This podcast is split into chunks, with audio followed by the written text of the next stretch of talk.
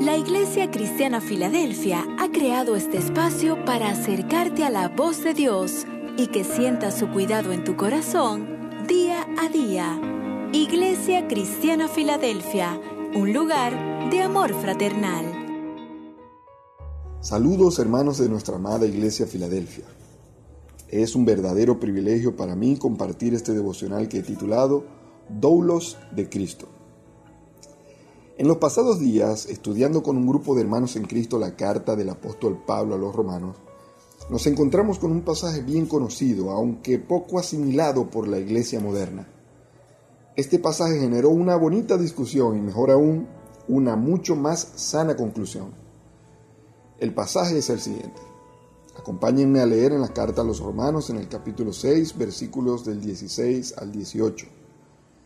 Y dice, ¿No sabéis que si os sometéis a alguien como esclavos para obedecerle, sois esclavos de aquel a quien obedecéis, sea del pecado para muerte o sea de la obediencia para justicia?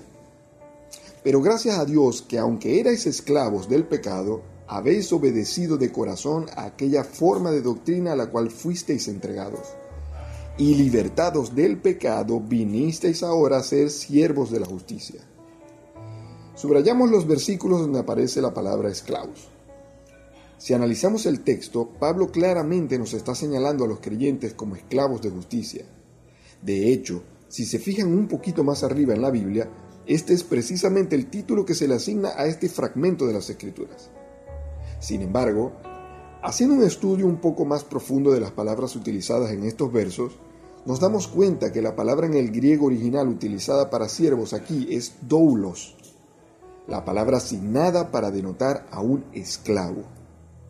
Por lo que una mejor traducción de este párrafo sería, y libertados del pecado, vinimos a ser esclavos de la justicia.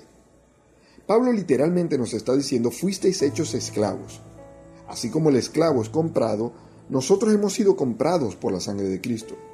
Así como el esclavo no es dueño de su propia voluntad, nosotros hemos sometido nuestra voluntad a la voluntad de nuestro Señor. No hay limitaciones ni en el tipo ni en el tiempo de servicio del esclavo. De la misma manera, la vida del creyente debe ser una vida de continua obediencia a Dios. Ahora bien, ¿cuál es la diferencia entre un siervo y un esclavo? Pues la diferencia principal a mi manera de ver las cosas es que el siervo se le debe algo por su servicio. Este es quizás el daño más sutil, pero no menos grave, que sufre la doctrina de un creyente al llegar a los pies de Cristo. Entiendo que la traducción donde se utiliza la palabra siervo busca no utilizar un término tan ofensivo y denigrante, pero si ignoramos por un momento los prejuicios de nuestra cultura occidental y nos centramos en el mero concepto, entenderemos que somos esclavos de Cristo.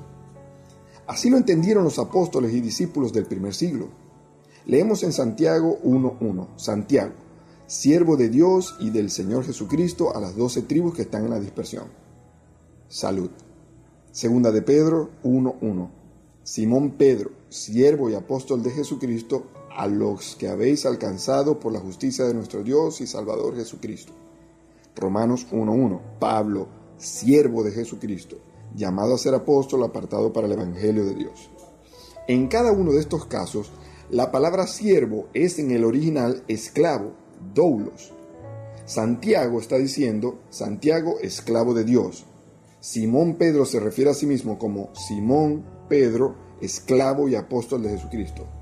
Pablo, al inicio de su carta a los romanos, se define como esclavo de Jesucristo. Esto no era un concepto ajeno para los judíos del primer siglo que conocían y estaban familiarizados con el concepto de la esclavitud por amor y agradecimiento del Antiguo Testamento. Leemos acerca de esta ley en Deuteronomios 15, en el versículo 12 y luego en el versículo 16 y 17. Si tu hermano hebreo o hebrea se vende a ti como esclavo, entendemos, te servirá por seis años, pero al séptimo año lo dejarás ir libre de tu lado. Pero si sucede que por cuanto te ama a ti y a tu casa y le va bien contigo, te dice, no me iré de tu lado, entonces tomarás el punzón y horadarás su oreja contra la puerta y serás su siervo esclavo para siempre. Llamarnos esclavo de Cristo no contradice lo que dice Juan 15:15, 15, ni mucho menos Romanos 8:16. Los discípulos eran amigos de Cristo e hijos de Dios, pero ellos de igual forma se siguieron considerando a sí mismos como esclavos. Aprendemos esto también de la parábola del Hijo Pródigo. La actitud de arrepentimiento del hijo menor lo hizo acercarse a su padre en actitud de siervo, sometido a su voluntad y a su benevolencia.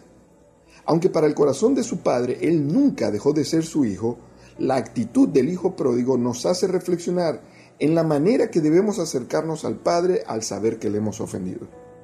Hermanos, entreguemos nuestra voluntad por completo al Señor, considerándonos como esclavos suyos por amor, no esperando nada a cambio y confiados de su agradable, perfecta y sana voluntad. Los beneficios que nuestro Señor brinda al final de este servicio entregado y desinteresado son siempre mucho mejores que los que el mundo ofrece. Dios les bendiga. Oramos al Señor. Gracias Padre por tu infinita sabiduría y por la palabra que nos has dado. Estamos humildemente agradecidos por todo lo que nos das aún sin merecerlo. Cambia nuestros corazones, ayúdanos a ser más fieles a ti y a no cuestionar tu voluntad, sino más bien a aceptarla y a ponerla por obra. Gracias porque nos has hecho tus hijos y coherederos de la gloria venidera. Entregamos este día en tus manos, todo esto en el nombre de tu Hijo Jesús. Amén.